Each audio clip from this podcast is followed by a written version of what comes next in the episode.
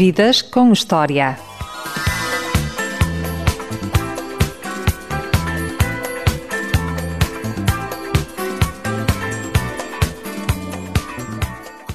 Fernando Cunha tem 25 anos de carreira. É guitarrista, produtor, compositor e cantor. Uma vida repleta de canções, de discos, de concertos e de ovações. Foi um dos fundadores dos Delfins, dos Resistência e dos Hard Rock.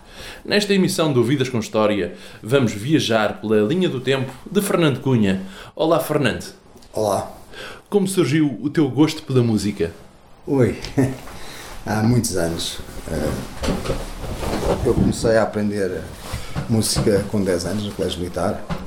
Tinha aulas de canto coral, fazia parte do Orfeão, do coro do Colégio Militar. E também aprendi aqueles instrumentos eh, da altura, não é? O pífaro, a flauta, como a gente, como a gente diz, não é? A gente chamava-lhe o pífaro. Eh, e aprendi nessa altura o solfejo e a primeira introdução à música. Depois, eh, quando saí do colégio, eh, portanto, sempre fui um apaixonado por música, não é? Os meus irmãos mais velhos, a minha irmã e o meu irmão, eh, compravam discos na altura de rock progressivo.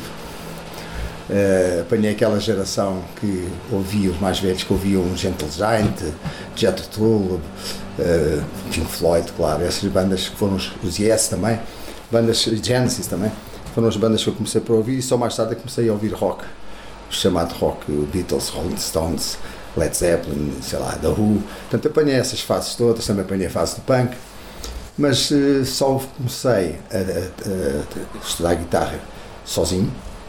És um autodidata da Sou guitarra? autodidata, tive, alguns, tive vários professores ao longo da, da minha vida. Eh, posso destacar o Fred Mergen, que era o guitarrista solista da Resistência, foi para mim o que mais me influenciou. O primeiro guitarrista que eu conheci, que era o Zé Chan, de uma banda de covers da qual fazia parte o Rui Fadigas, onde eu conheci o Rui Fadigas com 17 anos, e que ele era uma espécie de Jimi Hendrix português na altura. Ele depois, entretanto, foi para Macau, porque a família, pronto, eles eram, eram de, de chineses, todos vinham todos de Moçambique, e hum, foi quem me deu as primeiras aulas de guitarra elétrica. Porque até então tu só tinhas aprendido acústica. Clássica, sim. Estava clássica. E, e claro, e na altura comprei uma guitarra elétrica, naquelas imitação, não é? Mas, mas foi a minha primeira guitarra, uma Maia. Era muito caro nessa, Stratocaster. nessa altura, as guitarras. Não havia, por isso simplesmente. As de marca, as Fenders, as Gibson, estamos a falar de 75, pai. Não havia cá representação. No pós-revolução. quando havia a Sport Jazz em Cascais, que tinha realmente instrumentos de, de imitação, mas não eram maus.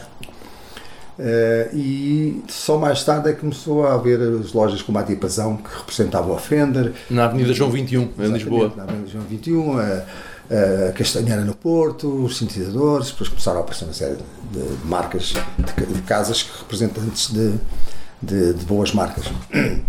Nós tínhamos uma sala de ensaio quando, fundámos, os- quando começámos os Delfins, que era mesmo ao lado dessa loja de instrumentos. Portanto, estávamos sempre lá a experimentar os instrumentos, eles deixavam-nos estar lá e, e fa- faziam-nos a venda dos, dos instrumentos a prestações, a perder de vista. Gostavam muito de nós. Foi assim que a gente comprou os primeiros instrumentos. Mas pronto, comecei a tocar sozinho. Depois, eh, eh, com esse, com, os, com esse José foi o meu primeiro professor. Depois comecei logo a, a tocar com, com os futuros Delfins, que éramos colegas do Liceu de São João. Eh, tínhamos uma sala de ensaios. Miguel foi o, o, o único candidato a cantor que apareceu no nosso casting, que era irmão do baixista, que era meu colega de turma, que era o João Carlos, e ficou como vocalista, tinha 15 anos. Tens uma ideia? Nós nós para o ano, portanto em 2024, os Delfins vão fazer 40 anos de, de carreira. Portanto, eu vou fazer 25 de carreira a solo, porque o meu primeiro disco a solo invisível foi lançado em, em 98. Portanto, faz 25 anos este ano. É por isso que estou a celebrar este ano os 25 anos de carreira a solo, porque já lá vão muitos mais. E, e depois a partir daí, portanto, os Delfins lançaram os primeiros singles, depois, depois o álbum Libertação em 87, depois a partir daí foi Delfins, depois em 91 surge o projeto Resistência, eh, durou até 94, foi um fenómeno, não é? Tra- Foi um trampolim das vendas das bandas, das quais os membros da Resistência faziam parte, por exemplo, eu, Miguel dos Delfins, o Olavo Bilac dos Santos Pedros que ainda só existiu na garagem, Eh, o Pedro Reis Magalhães, que vinha dos Madre Deus e dos Heróis do Mar, o Tim dos Chutes, o, o Fernando Júdice e o Zé Salgueiro vinham do Estrovante. Uh, o Alexandre Frazão vinha dos Ficções, mais o Dudas. E por último, o guitarrista fantástico era o Fred Mergen, húngaro, que nós descobrimos aqui em Cascais, ele tocava em restaurantes sozinho, com a viola clássica, tocava tudo, os acompanhamentos, as melodias, fazia tudo ao mesmo tempo. E era brilhante, era um solista brilhante. E, e esse foi o meu segundo professor, grande professor que eu tive. Também tive umas aulas com o Mário Delgado, mas era muito aquela linha do jazz, do alto clube que eu não gostava, portanto, não foi muito tempo. E, e pronto, depois a resistência durou até 94, depois foi disparou de tal maneira. Nós passámos de concertos de Delfins que tinham mil, mil e tal pessoas, para os concertos da resistência que sempre acima dos 10 mil, 15 mil. E isso foi um boost que deu, não só aos Delfins, como aos chutes, como aos Mara Deus, depois fizeram uma turnê mundial, nunca mais parou, e em 94 a banda deixou de poder se reunir por uma razão simples. Os Delfins faziam cento e tal concertos por ano, os chutes idem, os Santos e Pecadores lançam o primeiro disco, e Mada Deus estavam em turnê mundial, portanto era impossível reunir a resistência e nós simplesmente deixámos, olha, fica assim, parou. Parou e ficámos inclusive com o contrato de um álbum para a Warner, na altura era a EMI, uh, por fazer. Porque nós tínhamos um contrato de quatro discos, dois para, para a BMG, que é atualmente a Sony, e dois para a EMI, que é atualmente a Warner. E só fizemos três porque o último já não chegámos a fazer, é dois. Porque é que era dois para cada editora? Porque havia membros do grupo que eram de uma editora e membros que eram da outra. E eles conseguimos que isso fosse possível, teve que haver ali um acordo entre editoras para dividir o mal pelas aldeias. E esse, esse contrato pendurado, quando de, em 2012, portanto a Resistência teve 18 anos parada, em 2012 de, sai uma coletânea que é As Vozes de uma Geração de Luxo, com textos de Jorge Pires e e, e as vozes, as vozes de uma geração e, e fazíamos 20 anos desde o lançamento do primeiro disco.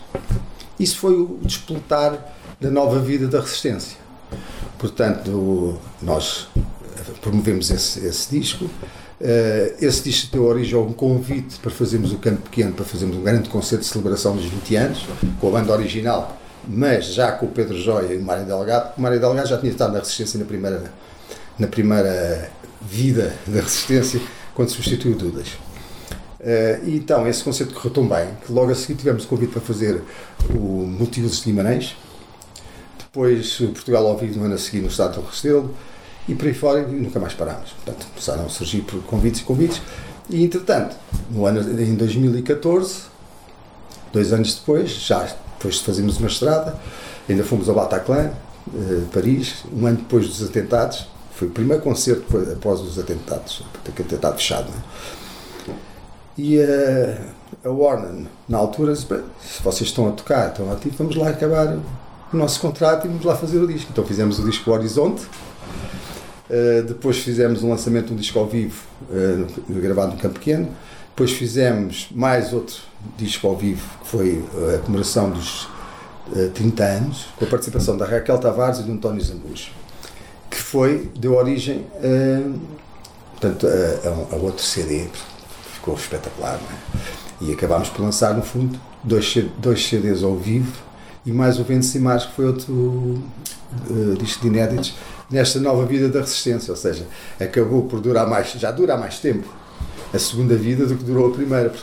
Agora as nossas bandas de origem têm muito menos atividade do que tínhamos nos anos 90. É? Há menos concertos, não se fazem 100 concertos por ano.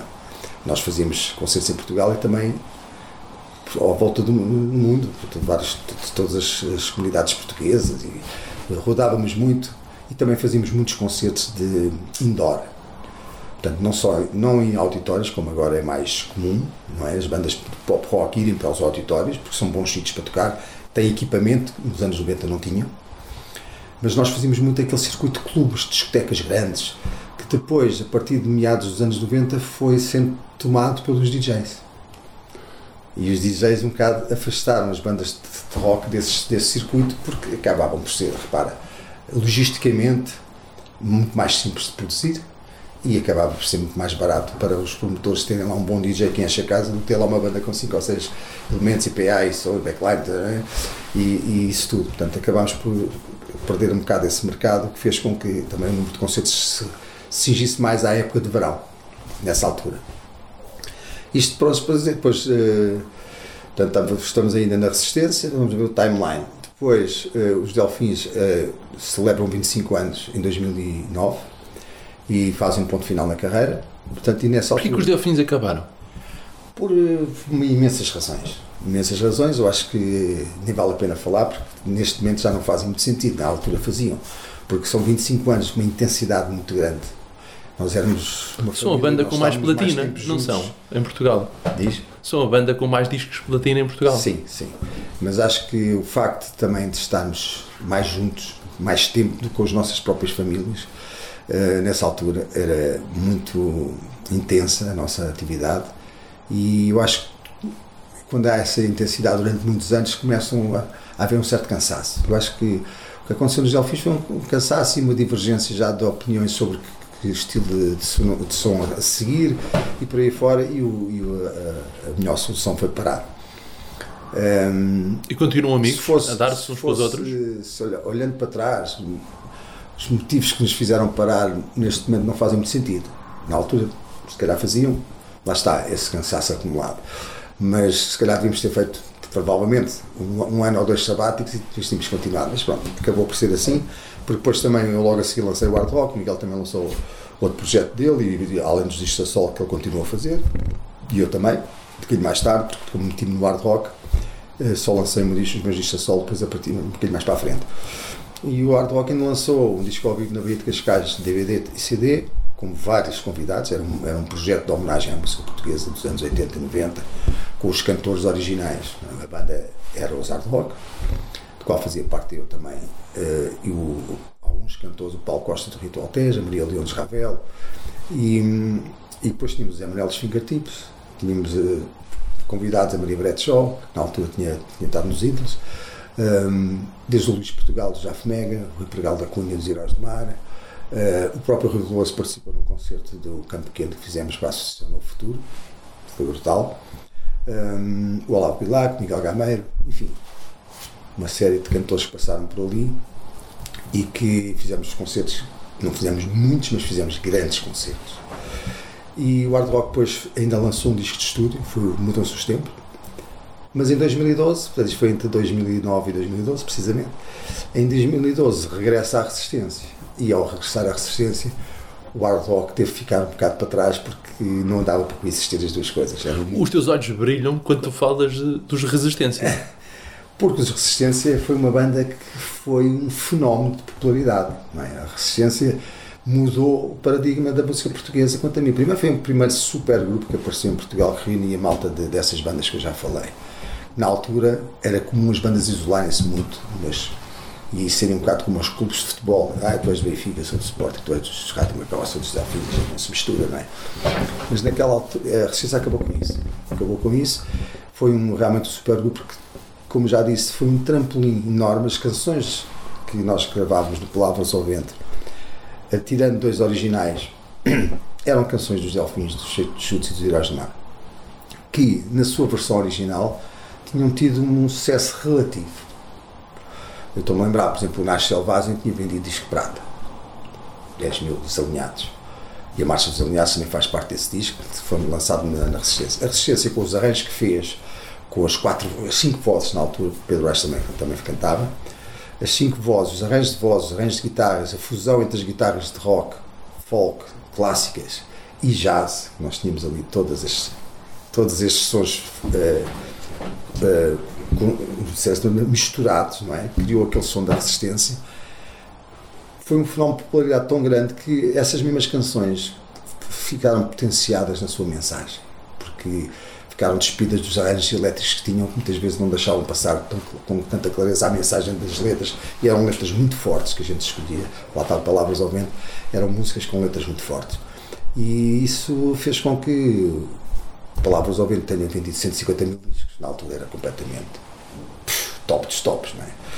Depois foi batido pelos Delfins posteriormente, mas também na sequência deste grande êxito que a Resistência teve, que ajudou hum, a que estas canções se tornassem muito mais conhecidas do que eram na sua versão original. Por exemplo, Não Sou o Único ficou muito mais conhecida a versão da Resistência na altura do que era a versão dos chutes que eram o lado B do Circo de Férias.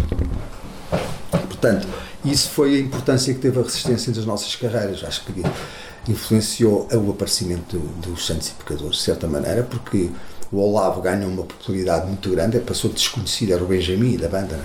passou desconhecido a grande cantor e, e isso fez com que, foi, que a BMG assinasse os Santos e Pecadores, que eu produzi também, foi o primeiro disco, foi o Onde Estás. Tu gostas mais de ser músico ou de ser produtor? É as duas coisas. Eu não consigo separar, eu sou tudo. Eu, tudo para mim faz parte da, da música. Produtor, arranjador, escritor, eh, performance, tudo isso faz parte deste mundo. E eu Começaste como vocalista, e eu estou em tudo, sim. Comecei como vocalista, não como baixista. baixista. Comecei como baixista e vocalista dos Alvin, não vi vocalista. Mas gosto muito de cantar, não sou um cantor de raiz, não me considero um cantor de raiz, considero-me um vocalista. Agora estás a cantar neste Sim, álbum sempre- dos sempre 25 anos de cantei, solo. Sempre cantei toda a vida. Só que fazia sempre as segundas vozes, não é? Tinhas noção e tens noção das tuas limitações vocais? Sim, claro, eu não sou um cantor como o Freddie Mercury. Só logo, arranja logo um, um top, top ou, ou bono ou coisa assim. Mas eh, também já evolui muito. Já evolui muito a resistência, lá está. Eu tornei-me cantor a solo na resistência. E por, por, por coincidência, não sei, de dois dos grandes êxitos da resistência sou eu que canto a solo, que é o Não Sou o Único e o Amanhã é Sempre Longe Demais. Eh, E isso também em 98 gravei o primeiro disco a solo, foi o Invisível, que faz agora 25 anos, em que canto as músicas todas, embora tenha vários convidados também cantores que fazem duetos comigo, Uh, mas aí já, já fazia. Depois fazia sempre as segundas vozes nos Delfins, portanto uh, fui evoluindo, fui melhorando, quer dizer, agora canto muito melhor agora do que cantava nos anos 90, até comparação, né?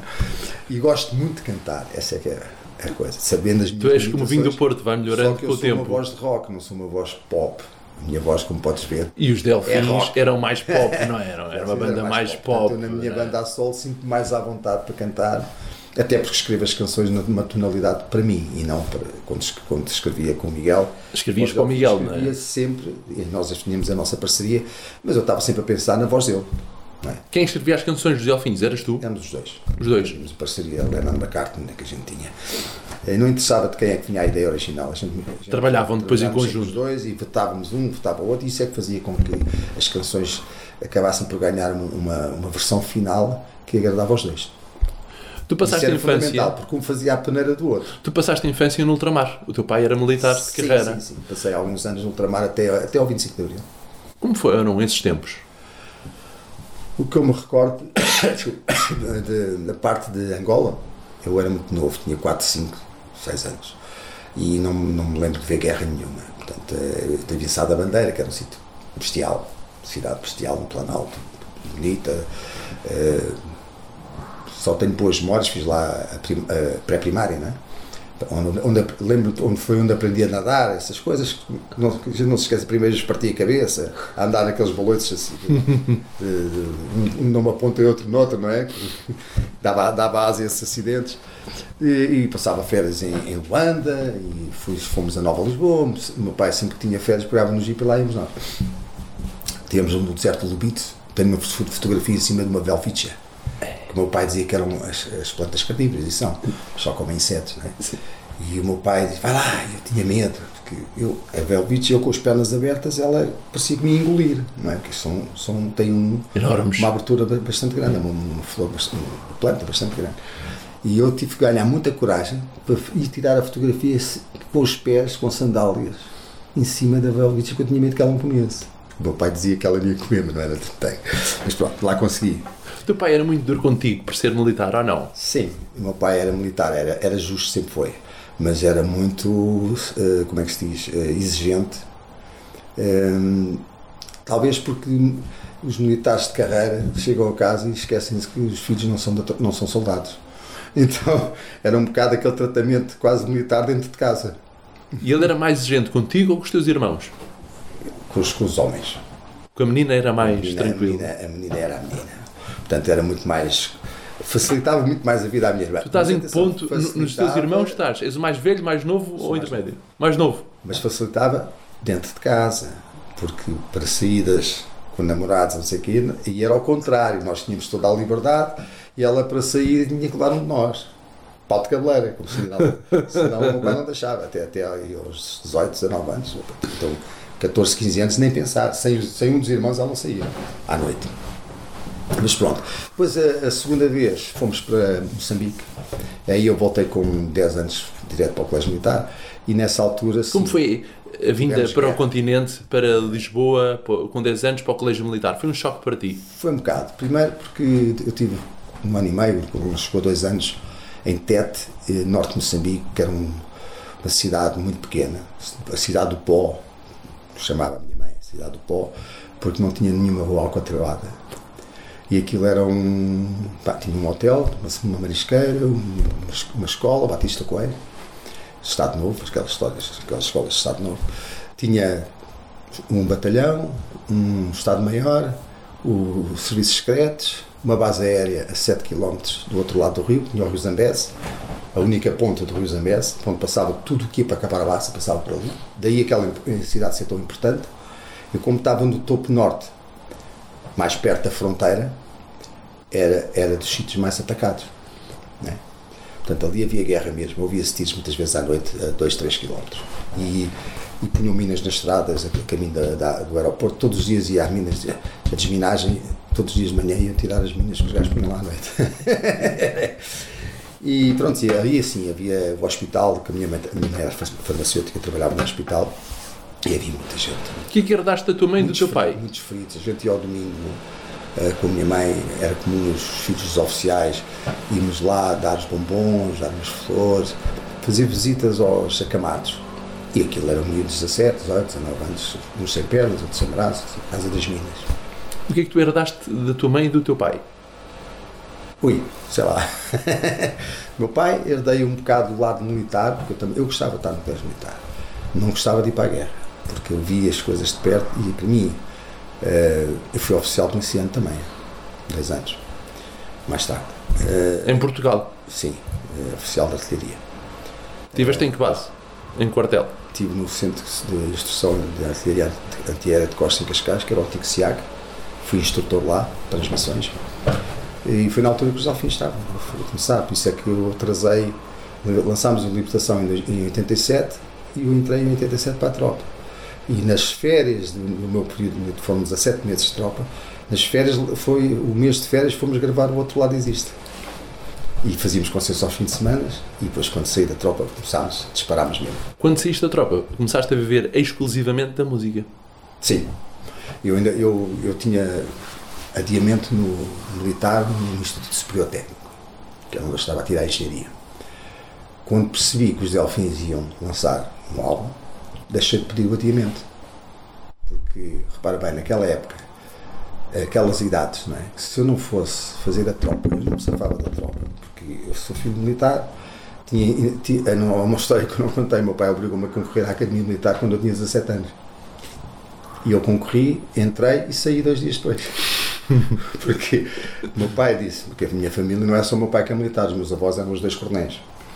Então, eu era o único, com tradição era o único que podia manter tropa. tradição porque o meu irmão ficou inapto, eh, teve um, foi atropelado quando era miúdo e não veio bem de um olho. Então ficou inapto para a tropa. Então, mas o meu pai disse-me assim: vais fazer isto e vais dar o teu melhor, mas só ficas lá se tu quiseres. E durante o verão fiz as provas de acesso, fiz aquilo, tudo bem aquilo a sério mas depois não fiquei. Não, não fiquei por uma razão simples. Eu vi o meu pai, por mais que subisse na hierarquia militar, havia sempre alguém que lhe dava ordens. E que o mandava para ali, ia para ali, e tu não podias contestar. Isso fazia-me confusão. E outra coisa que me fazia confusão era ir para a guerra, matar pessoas noutro, noutro sítio. Eu tinha muitos amigos africanos. Uh, mesmo cá também tenho. E fazia-me confusão aquela história. Então, mas, uh, vamos parar, mas vamos matar os, os, africanos, porquê e tal. Mas, uh, sempre fez confusão. Uma coisa é estar aqui em Portugal e fomos, sermos atacados, com certeza que me vou alistar e vou defender o meu país. Tenho medo disso. Agora, mandarem-me para lá para a terra não sei de quê, matar não sei quem, por motivos políticos que não me interessam nada, e eu não posso dizer que não sou desertor, para o Tribunal Militar, isso é uma coisa que me fez muita confusão. Sempre. E foi por isso que eu não segui a carreira militar. Mas pronto, por ter, ter estado na academia, nunca me ia safar da tropa. Portanto, acabei por fazer esses 17 meses e, e quando saí, os delfins dispararam de tal maneira que eu já não consegui acabar o curso. Porquê que vieste parar a Cascais? Porque era engenharia. Não houve cunha nenhuma. Certo? Estás a pensar? Nada. Eu. O, o, o, Cascais era um quartel-escola. formava todos os aspirantes da área de transmissões, de baterias de blowpipe, baterias de antiaéreos, depois espalhavam pelo país todo. E nós tínhamos o destacamento de Queluz, onde iam os operacionais. Só ficaram quatro aqui, instrutores. Eu fui, eu fui o segundo classificado do curso. 70 pessoas, 70 candidatos. E fiquei no melhor sítio, que era como instrutor. E olhaste para a Baía de Cascais e disseste isto vai ser um êxito. Ou não? Não, a Baía de Cascais já tinha sido feita. Já tinha sido feita? Mas há uma coisa que eu nunca me vou esquecer, que é as rondas que nós fazíamos na, na muralha da Cidadela. Eu era oficial de prevenção três vezes, duas, três vezes por semana. Éramos só quatro. Portanto, era uma, uma escala muito pequena, uma escala de fim de semana e dias de semana. E nós tínhamos que fazer escalas uh, rondas duas em duas horas, durante a noite, para ver se os sentinelas estavam todos lá, com 100 e tal. E uh, as noites de verão, me lembro de fazer aquela ronda. E aquilo ser lindo, aquela vista que a gente tem ali. Agora é uma pousada, não é? é e finalmente, já, já nessa altura diziam que queria ser uma pousada, mas demorou 20 anos a ser. Mas essas, essas rondas noturnas não me vou esquecer.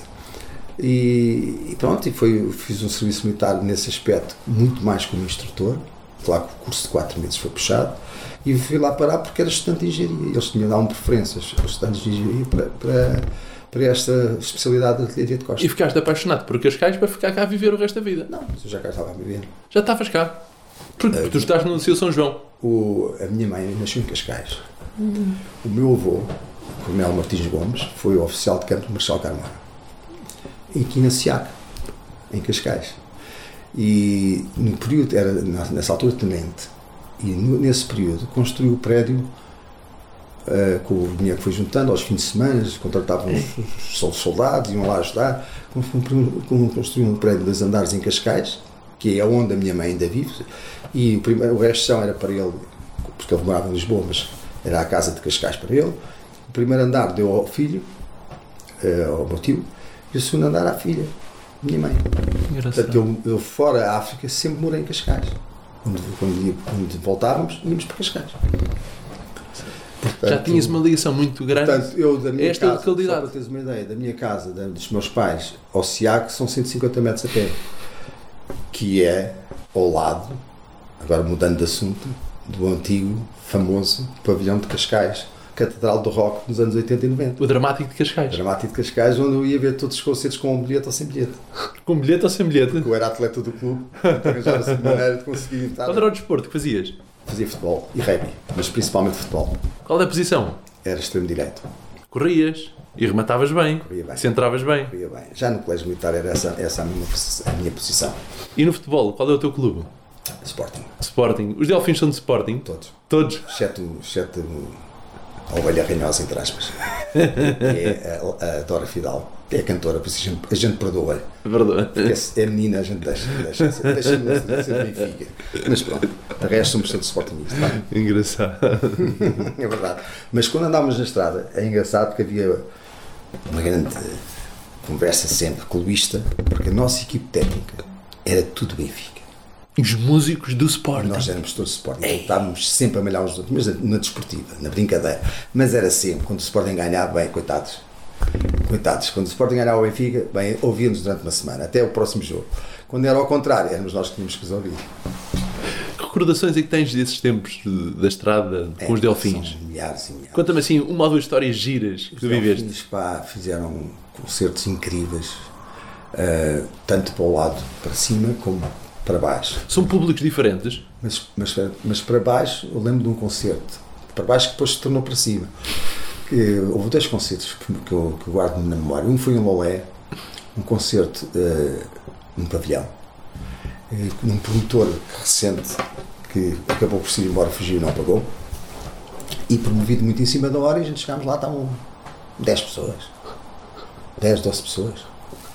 E nós fizemos Inside Sunset, chegou a hora do concerto. Isto foi para aí logo no início, portanto estamos a falar aí de 86, 87. Então o que é que nós fizemos? Olha, malta, peguem naquelas cadeirinhas, sentem-se aqui à frente, nós vamos fazer o concerto para vocês. E fazemos o concerto para essas pessoas eh, como se estivessem mil. E o que é que aconteceu? Essa, essa malta seguiu-nos durante anos. Vinham ver concertos em todo lado. É. Mas eu fiz. Isso foi um. Outro foi um concerto de surpresa que fizemos no Johnny Guitar, que às quartas-feiras havia. Esse era o par de Zé Pedro, dos chutos. É, os tempos áudios de Johnny Guitar era do Alex dos Rádio Macau, eh, o Alex Cortez e do Zé Pedro. E às quartas-feiras havia uma banda surpresa. Então, fomos lá fazer uma quarta-feira, estava lá o Jimba, estavam lá alguns músicos, estavam 30 pessoas, pá, pá, 35 pessoas. né? Pá, e a gente foi lá tocar e partimos aquilo tudo. Foi um concerto incrível. Depois de lá chegaram mais umas quantas pessoas e, e lembro que fizemos esse concerto e passado uma semana estávamos a abrir para a Tina Turner no estado da balada para 60 mil pessoas. Esse também foi histórico. Foi o primeiro impacto perante tanto Mas antes público. desse, ainda tivemos um que eu acho que também mudou. Foi um ponto de vira- de viragem dos Delfins. Foi o primeiro grande concerto que nós fizemos na, na Catedral do Rock. Eh, Estás a ver o que é? Que é eu passar a- desde os meus 11 anos a ir lá ver concertos, não é? E de repente tocar no pavilhão de Cascais. No dramático. Era assim uma cena, era quase como ir a tocar ao estado à volada Bem, dia. os teus amigos estavam lá todos. Estavam lá todos. Só que quem é, que- quem é, como é que a gente foi lá parar? Fomos convidados para fazer a primeira parte de uma banda que eu adorava, que era o Simply Red. E, pá, e o concerto foi, correu espetacularmente bem. Tanto correu bem que a seguir somos convidados para fazer a, abrir para a Tina Turner, mas não era para a Tina Turner, nós éramos a abertura da abertura. Eh, Portanto, era a Tina, eh, nós, depois era o outro, outro artista, como é que ele se chamava? Chris de Burke que era quem andava a abrir para a Tina Turner então na turnê europeia. Só que ele adoeceu. A vossa sorte. Então a nossa sorte, nós passámos, fomos, foi muito em cima da hora. Portanto, não houve tempo para substituir. Nós passámos de estatuto de banda de abertura da abertura para a banda de abertura da Tina Turner. Com todas as mordomias que o Chris de Burke tinha. O camarim do Chris de Burke, É. as, eh, o catering, as- tínhamos bebidas alcoólicas, cerveja e tudo que, que a equipa da Tina Turner não tinha, era proibido. Então tínhamos lá os músicos da Tina Turner batendo-nos à porta a pedir se podiam entrar para beber umas jolas connosco às escondidas. Pá, foi giríssimo. Conhecemos a malta toda, o concerto correu muitíssimo bem, tivemos um excelente som, foi tudo correu muito bem. Isso virou completamente uh, uh, é, trajetos de Delfins, assim como a resistência. Nessa altura havia mais álcool ou mais droga? Uh, no nosso caso, nessa altura, havia mais álcool. Mais tarde, hou- hou- houve mais algumas coisas. Mas uh, nessa altura era mais álcool. Éramos muito passaricos ainda. ainda éramos muito pequeninos, muito, muito vinhos. Havia muita diferença, ó Fernando, entre o público do norte do país e o público do sul do país. Havia alguma diferença. Havia alguma diferença, devo dizer, ainda hoje há um bocado. Eu acho que nessa altura, e eu e mesmo hoje em dia, ainda falo por hoje em dia, embora não queira ofender ninguém, mas eh, normalmente o público do Norte é mais entusiasta, na generalidade. Participa mais, é menos, menos tímido, digamos assim. Eh, embora depende de- das bandas que estamos a falar, porque por exemplo, naquela turnê, nas turnés da Resistência que eu falei, desses três anos de loucura, em, em todo o lado aquilo era, era quase, como a gente dizia, quase uma Beatlemania, não é? Portanto, a gente ainda não estávamos no palco, e assim que apagavam as luzes, pronto, já ganhámos. como a gente costumava dizer, ligaram o público. É. Ligaram o ligou, público. chegou lá e ligou o botão do público. Ligar ao público é muito bom. Já. Então, aí é assim. Mas sim, acho que na generalidade aquela, aquela fama que já tem o pessoal do Norte ser mais entusiasta, eu acho que, que, que é verdade. eh, toda a zona de Porto, Braga e por aí fora, Guimarães também, eh, em relação à malta de Lisboa, que é um bocadinho mais, e mesmo do Algarve, é um bocadinho mais contida. Da tua longa experiência de carreira, tanto em bandas como a solo, quais são as principais dificuldades do hoje em dia, face ao passado, em criar uma banda? Ah, estava para escrever um livro, mas ah, hoje em dia ah, há muito mais facilidade, vamos lá ver, em vários aspectos, há muito mais facilidade em fazer uma banda, em produzir música com qualidade em casa.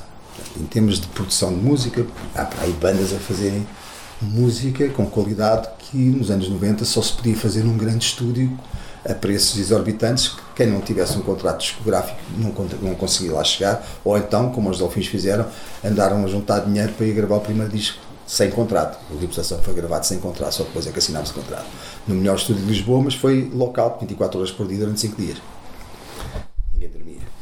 E, portanto, hoje toda a gente grava um disco em casa, se tiver um bom computador, os microfones de jeito e tal, com, com, com os sistemas digitais hoje isso é possível.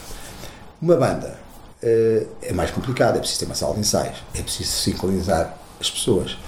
Uh, o facto dos sistemas digitais existirem, os, os programas de multi-recording, multipistas, faz com que os músicos sejam mais individualistas, porque habituam-se a gravar várias pistas das, de, das suas músicas, coisa que antigamente, se não tivesse uma banda, não conseguis fazer. E, por outro lado, há agora uma tendência, embora haja muitas bandas, mas as bandas não conseguem ter, se fores a ver pop rock, bandas pop rock com sucesso, que não sejam bandas de indie, não é? de circuitos independentes, não estão, não estão a aparecer. Aparecem muitos artistas a solo porque eh, parece-me que as rádios passam mais, estão mais dentro neste momento das sonoridades que estão nas playlists das rádios. É mais fácil um manager, um produtor, um promotor eh, eh, gerir uma carreira de um artista a solo do que de uma banda, porque há mais pessoas envolvidas. Há uma série de coisas que faz com que as bandas tenham mais dificuldades de emergir neste momento e menos de passarem na rádio isto dentro do universo mainstream. Ou seja, passou-se do rock para o pop total. No universo, das, por exemplo, passar individual. como a RFM, a rádio comercial. Depois passam nos circuitos alternativos e há muitas bandas que têm uma vida na internet, não, é? que não, não passam daí como começou o hip hop, também começou na internet. E no, no YouTube e no, nas redes sociais. E, portanto, isso também é um fenómeno que acontece. Só que quando estás a perguntar, estás-me a perguntar se estão no patamar como, como os Delfins tiveram, os GNR, os Rádio Macau, os Chutes. Porque as grandes bandas rock hoje em dia, ou pop, são bandas do passado. São. Não são bandas algumas, atuais da minha geração. Eu tenho 37 anos. não temos assim grande exemplo. Salvo os Capitão Fausto, talvez. Também é independente. Também é independente, não é? Não é propriamente comercial. Não, mas é uma exceção. Mas não é? não é, uma banda propriamente mainstream. Tens um, um, exemplo agora que é uma exceção, que é os 4 e meia. Mas talvez seja a grande exceção uma banda conseguir passar nas rádios, também é uma banda pop, light, não é, não é uma banda rock? E que tem tido um grande sucesso, sem dúvida. Talvez seja uma exceção, mas se fores a ver, não há assim muito, muito mais bandas que venham à cabeça que estejam na primeira linha, estás a perceber? Pois há muitas bandas pá, que gravam música, gravam maquetes, quer dizer, a produção discográfica uh, em home studios, hoje em dia é, é brutal. É? Tu ouves montes de coisas de bandas que ninguém conhece e que estão muito bem feitas. Tu passaste do vinil para os Spotify da vida. Passei é, pelas cassetes, pelos CDs, por tudo. por tudo. Como passei é que analisas cassetes, o, o público e os músicos destas gerações todas? Como? Como é que tu analisas o público e os músicos? O público do vinil, o público das cassetes, o público dizer, dos CDs e o público agora dos Spotify? É completamente diferente. As pessoas agora ouvem música de uma maneira completamente diferente. Nós uh, tínhamos o culto do objeto. É? A cassete não servia, era para gravar as maquetes e para copiar, quando não tínhamos dinheiro para comprar os discos, copiávamos para ouvir. Ao fim de 3, 4, 5 audições, aquilo era só sopro. Uh, o vinil é que era o objeto, era a peça de coleção, em que uh, conseguimos, havia muito menos oferta de música, portanto, os discos que eram editados por mês contavam-se uma, uma ou duas mãos, eh, que chegavam cá a Portugal. Muitos deles não chegavam sequer, não eram editados cá, nós tínhamos que mandar vir de fora. Lembro que era comum a gente, no nosso círculo de, de amigos, sempre que tinha um disco novo, íamos à casa dele ouvir o disco, que era, uma, era um acontecimento. Hoje em dia não. Depois passámos também a fase do CD, em que toda a gente tinha vindo e foi comprar o mesmo disco em CD porque achava que era melhor para jogar música. Não, não era melhor, não interessa. Eh, mas eh, se fores a ver, hoje em dia, não, a oferta da música através do, do, do streaming é, é, tão grande. É, é, é a quantidade de, de, música que tu podes ouvir por meio dos tostões que pagas por mês é tão grande que nem tens tempo para, para, de, para digamos assim, ir ouvindo aquilo com, com tempo como nós ouvimos, ouvimos os álbuns, uma ponta à outra. Hoje em dia ninguém ouve álbuns. Ouve uma música a outra. Os meus filhos, por exemplo, não ouvem álbuns, ouvem músicas a bolso, não é? Singles. Alguns dos filhos seguiu as pisadas do pai, de ser músico? Sim. O meu mais velho é baterista e já gravou este último disco comigo.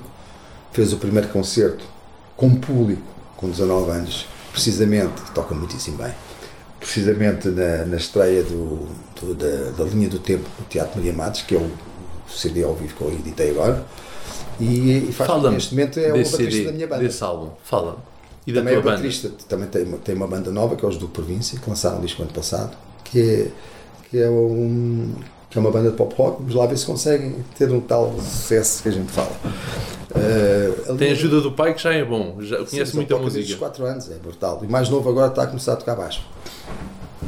Um dia podes fazer uma, uma banda só de família. Qualquer dia sim, a minha mulher também é cantora, portanto. Então, olha, fazem uma banda só de família. É Já família. agora, falas da tua mulher. Como é que tu conheceste a tua mulher? Foi no mundo da música ou não? Sim, ela, eh, ela era, ela era- eu conhecia ehm, em um concerto, que, uma festa que houve, ehm, em que houve, era, acho que, não sei se eram prémios de Blitz, já não me recordo, que iam vários, vários artistas, nós fomos lá tocar, e ela eh, tinha um grupo que era, que era um duo, que era ela e a Nuxa, a Marité, a Maria Leão, e a Nuxa, e tocava, ela tocava guitarra e elas cantavam músicas tipo Peter Paul and Mary, Paul Simon, coisas assim de década de 60. E, e eu gostei imenso de as ouvir cantar. Nós estávamos na maquete de Libertação, isto isto é 86. Eu convidei as, duas, 37 anos. convidei as duas para fazerem backing vocals nesse disco. E quando fui buscá-las à estação, veio só a Marité. E ela, porque a Núcia não pôde. Então a Marité acabou por dobrar as vozes e fez as vozes do Libertação, as vozes que estão lá na Baía de Cascais, na Estrela do Rock and Roll, no eh, no- que é que ela gravou mais? Voz do Crime, talvez. Gravou quatro ou cinco músicas. Foi ela que fez os backing vocals, ainda fez alguns concertos connosco. Depois foi convidada para cantora dos Ravel, principal, e aí entrou Nicole Lightner para o lugar dela, que já que foi a Nicole Lightner que gravou O Outro Lado Existe. Foi cantora também de, de apoio, eh, de backing vocals e pronto. Portanto, desde aí que eu a conheço. eh, E depois, quando depois eu- eh, nós estivemos juntos em 87, depois eu fui para a tropa. Quando saí da tropa, reencontrei a Marité, começámos a sair. Foi nessa altura que, que depois nos tornámos namorados e por aí fora. E casámos. E agora tem uma família de músicos.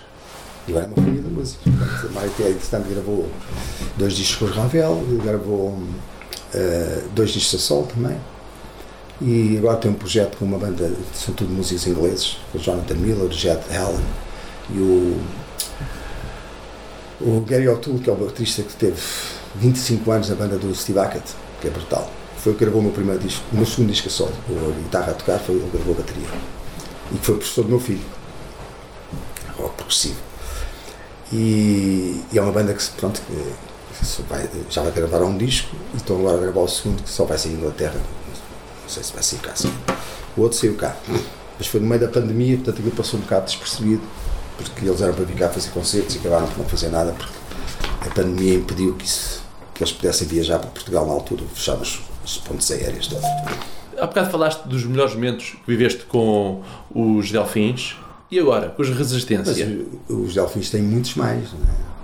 Nós tocámos na praia, praia de Copacabana, por exemplo, eh, num festival brutal que houve lá, com, no verão, mais de um milhão de pessoas naquela praia, com torres de leite. E nós tocámos com o Fernando Abreu, com o Pedro Brunhosa, e foi uma coisa incrível. Foi quando estivemos lá, nós, fizemos, nós fomos lá buscar os. gravámos lá o Saber Amar. A maior parte das músicas foram gravadas em São Paulo e no Rio de Janeiro Porquê que foram para o Brasil gravar? porque estávamos em turnê e íamos lá tocar, íamos fazer as primeiras partes do Lulu Santos. Eh, tínhamos estado já na Suíça, gravámos uma na Suíça, gravámos outra eh, na África do Sul, no Coro Azul. Eh, gravámos duas em Portugal, o Deus Pai e o Santo Teu. E depois eh, fomos para portanto, Suíça, eh, França, Inglaterra, na Brixton Academy, mas não, daí não gravámos nada. Depois fomos para São Paulo gravar as secções rítmicas, depois fomos para o Rio de Janeiro gravar vozes e guitarras e fomos mostrar para, para Inglaterra. E, e, e, meio- e nesse, nesse ano fizemos 130 concertos, ou o que é portanto só podíamos gravar o disco no meio da- dos buracos da turnê. Portanto, onde a gente íamos, marcávamos um estúdio. E, e, É um disco multicultural. e, e esse, e esse concerto de, de Copacabana foi brutal. Fizemos outro também no Metropolitan, também foi histórico, no maioria dos meus anos, a abrir para os Barão Vermelho. Esgotado, aquilo, aquilo, aquilo é uma espécie de Altice Arena deles, é? na Barra da Tijuca. Também fizemos, deixa-me ver, fizemos um concerto também histórico também, eh, num sítio improvável, foi na África do Sul, em Joanesburgo. Uma banda portuguesa na África do Sul? É, para, para incrível preço, esgotámos um pavilhão que, hum, que era o pavilhão que na altura que na altura iam as bandas todas principais. Então nós estávamos lá no camarim e tínhamos as sete lists do, do artista anterior e vinha lá quem era, Meat Love. Tinha estado lá antes de nós e nós guardámos aquilo, vamos para casa. Vamos guardar isto. Há muitas histórias intermináveis, já fiz são muitos anos. Muitos anos, muitas histórias. Dá, como te digo, dá para escrever um livro. Resistência é um- E os piores momentos, quais foram? Com os delfins? Há momentos maus também, piores. não é? Eh, Isto é como uma relação, nem sempre é bom. eu- como te digo, os piores, é que- aquele que só tivemos sete pessoas, acabou por se tornar um, Um bom momento. Mas eh, pronto, tivemos alguns casos em que eh, no início da nossa carreira havia ainda muitas, muitas situações de não pagarem. Eh, houve situações, por exemplo, uma vez no norte, que o, o gerador acabou a gasolina, o gasóleo do gerador, eh, e nós não pudemos fazer o concerto. Porque eles esqueceram-se, gastaram o gas- o gasóleo durante a tarde, salto chega, não sei o não tinham, não tinham. Então tivemos que fugir pela porta das traseiras, porque não tínhamos culpa nenhuma, mas as pessoas estavam danadas porque acharam que os delfins é que não queriam tocar, não é? Coisas, situações deste género. Houve outras que o Road Menos, naquela altura, como havia muitas pessoas que não pagavam. E não havia e-mails, aquilo era tudo cartas e era tudo antiga, não é? O Road Manager é que dizia, vocês podem tocar. Quando já tinham O dinheiro na mão. um milhão na mão. Porque quando eles diziam, ah, pagamos depois, pagamos depois, tchau. É- Não é- pagavam. era- principalmente se não era um, um promotor que tu já conhecias, tinhas alguma confiança. E quando o, o road manager dizia, não sobem ao palco, porque ele não pagou. E isto durava, durava, e vezes houve uma outra situação que não, não tocámos mesmo. Porque não receberam. Porque, porque senão já sabíamos que não íamos receber. Iam tocar e não iam receber. Pois. Isso era uma coisa usual eh, Não nesses era tempos. usual, mas aconteceu várias vezes. Há muitas histórias dessas. E, tão anteriores aos Delfins, na geração anterior, que é a geração do boom do rock português. Sim, o- dos chutes. o isso. HF, os chutes, o, o GNR, eh, os táxi, eh, os salada de fruta, essa é que é a geração anterior a nós. Epá, esses havia muita banhada, como se costuma dizer, desse género. Pá, pronto, e, e houve algumas histórias assim menos, menos, menos boas nesse sentido. Mas por acaso connosco não aconteceram muitas. Ah, Com outros artistas aconteceu mais vezes. Nós tínhamos o meu irmão como manager e ele calculava muito bem isso. Era um manager de confiança. Era, era. Mas mesmo assim havia coisas improváveis. E com os Resistência, como é que foi? Os melhores e os piores momentos. Também houve momentos certamente menos bons. Epá, eu a resistência não me lembro de nenhum mau momento, para dizer a verdade. Porque foi tão curto, é? durou três anos e pouco. Foi sempre em alta. Ahm, não houve nenhum concerto. Mas nós saímos do estúdio em outubro e fomos fazer as, as jornadas de outono ao vivo, duas semanas depois. Ainda a decorar as letras, ainda com umas, umas, umas cábulas. Ainda me lembro pus um papelinho no, chão, eu que nunca uso telepontos nem nada disso. Com a letra de não ser única para não me enganar nos versos. Tinha acabado de gravar aquilo. Estás a ver? Estava tão fresco ainda, não era? Parei, mas o estúdio estás a olhar para a letra. é? Claro. Para, para fazer dois dias ali no, no Teatro São Luís, que foram os, para mim, os que nos deixaram mais nervosos, foram os primeiros. Tu que és um homem de estúdio, tu preferes estar no palco. Como te digo, são com coisas complementares. Eu não vejo uma coisa sem outra. Eu não consigo ser um- só um performer. Eu adoro estar em estúdio, por isso é que estava em engenharia por uma razão. Eu só não fiz um curso de som porque na altura não havia em Portugal. Estava em engenharia eletrónica, não havia. Posteriormente apareceram uma data deles, mas eu tornei-me um autodidata de estúdio também. Portanto, eu estagiei um ano no estúdio da Amus quando saí da tropa. Eu fui para lá sem, sem gratificação. é? Eu ia para lá aprender com o Top Pinheiro da Silva, que era o melhor engenheiro de som de Portugal na altura, os- o Guilherme Inês e o Zé da Ponte, que eram os músicos de de Frutas, que eram produtores. Foi aí o meu, o meu curso, digamos, eh, em real time, foi um ano a trabalhar no Namus, de manhã à noite. E depois, a partir daí, comecei a produzir os discos de Alfins. Foi a partir E daí. muitos outros discos. E muitos outros. Porque tu já produziste para muita gente. Sim, sim. O que gostas mais de produzir? O estilo que gostas mais? Eu normalmente só produzo ó, pop rock, normalmente é o que eu produzo, não produzo dance, dance music, embora já tenha feito algumas coisas. Não é essa a minha área e gosto imenso. E Pimba? Gostava- Nunca pensaste gostava- em produzir um álbum Pimba? de De música Pimba? Não, isso não produzo. Gostava Porquê? muito de ter tempo para me especializar. Achas que a música dance Pimba dá dinheiro ou não? Deve dar dinheiro, dá, de certeza absoluta, mas eu não, não- nunca faria isso. Não, não. Lá está, eu, eu só consigo produzir artistas que me interessem pela música e que gostem da música, senão.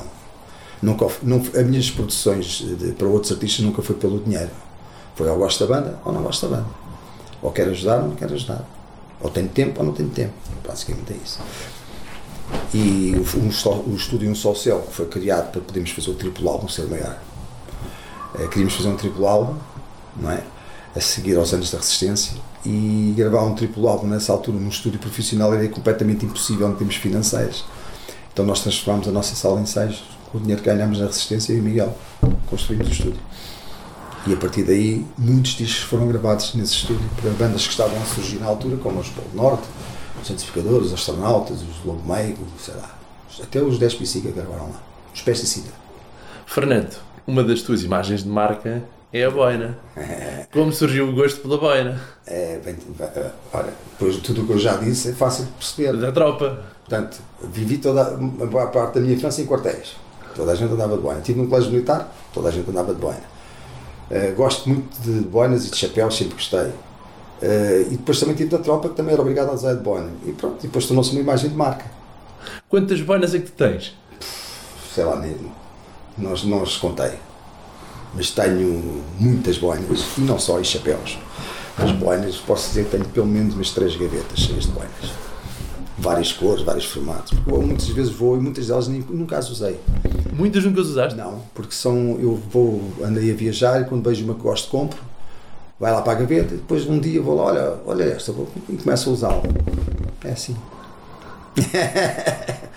para terminar, Fernando. Por exemplo, destas pretas, tenho para aí umas 10. Tu gostas muito do não preto? É, não é a mesma, são 10 diferentes. Tu gostas muito do preto? Gosto. É a tua cor favorita? Sim. E já agora, qual é o teu prato favorito? Prato favorito. Gosto muito de caril de frango. Também gosto muito de cozida à portuguesa. Tudo o que faz mal. Também gosto muito de uma feijoada à transmontana. Tudo coisas És um bom prato. Tudo, tudo, coisas que não posso comer agora. És um bom. mal, engorda, claro. Mas gosto muito de comida tradicional portuguesa. Gosto muito. Mas, mas também gosto muito de comida indiana. Lá está o meu pai. A primeira comissão do meu pai como militar foi, no, foi na Índia, em Goa. Então ele veio de lá com a paranoia do caril e ia, ia cozinhar. Ele sabia fazer aquilo, aprendeu lá.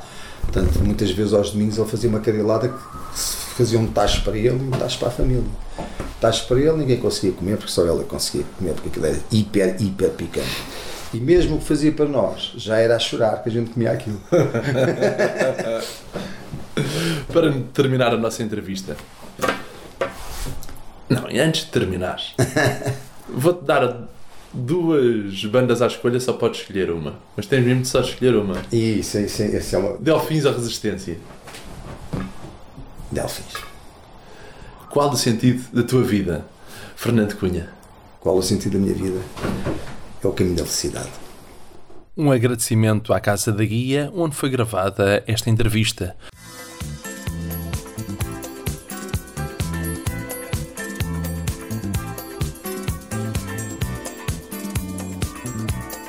Eu sou o Diogo Marcelino e este foi o Vidas com História. Ouça todos os programas, sempre que quiseres, em vidascomhistoria.pt.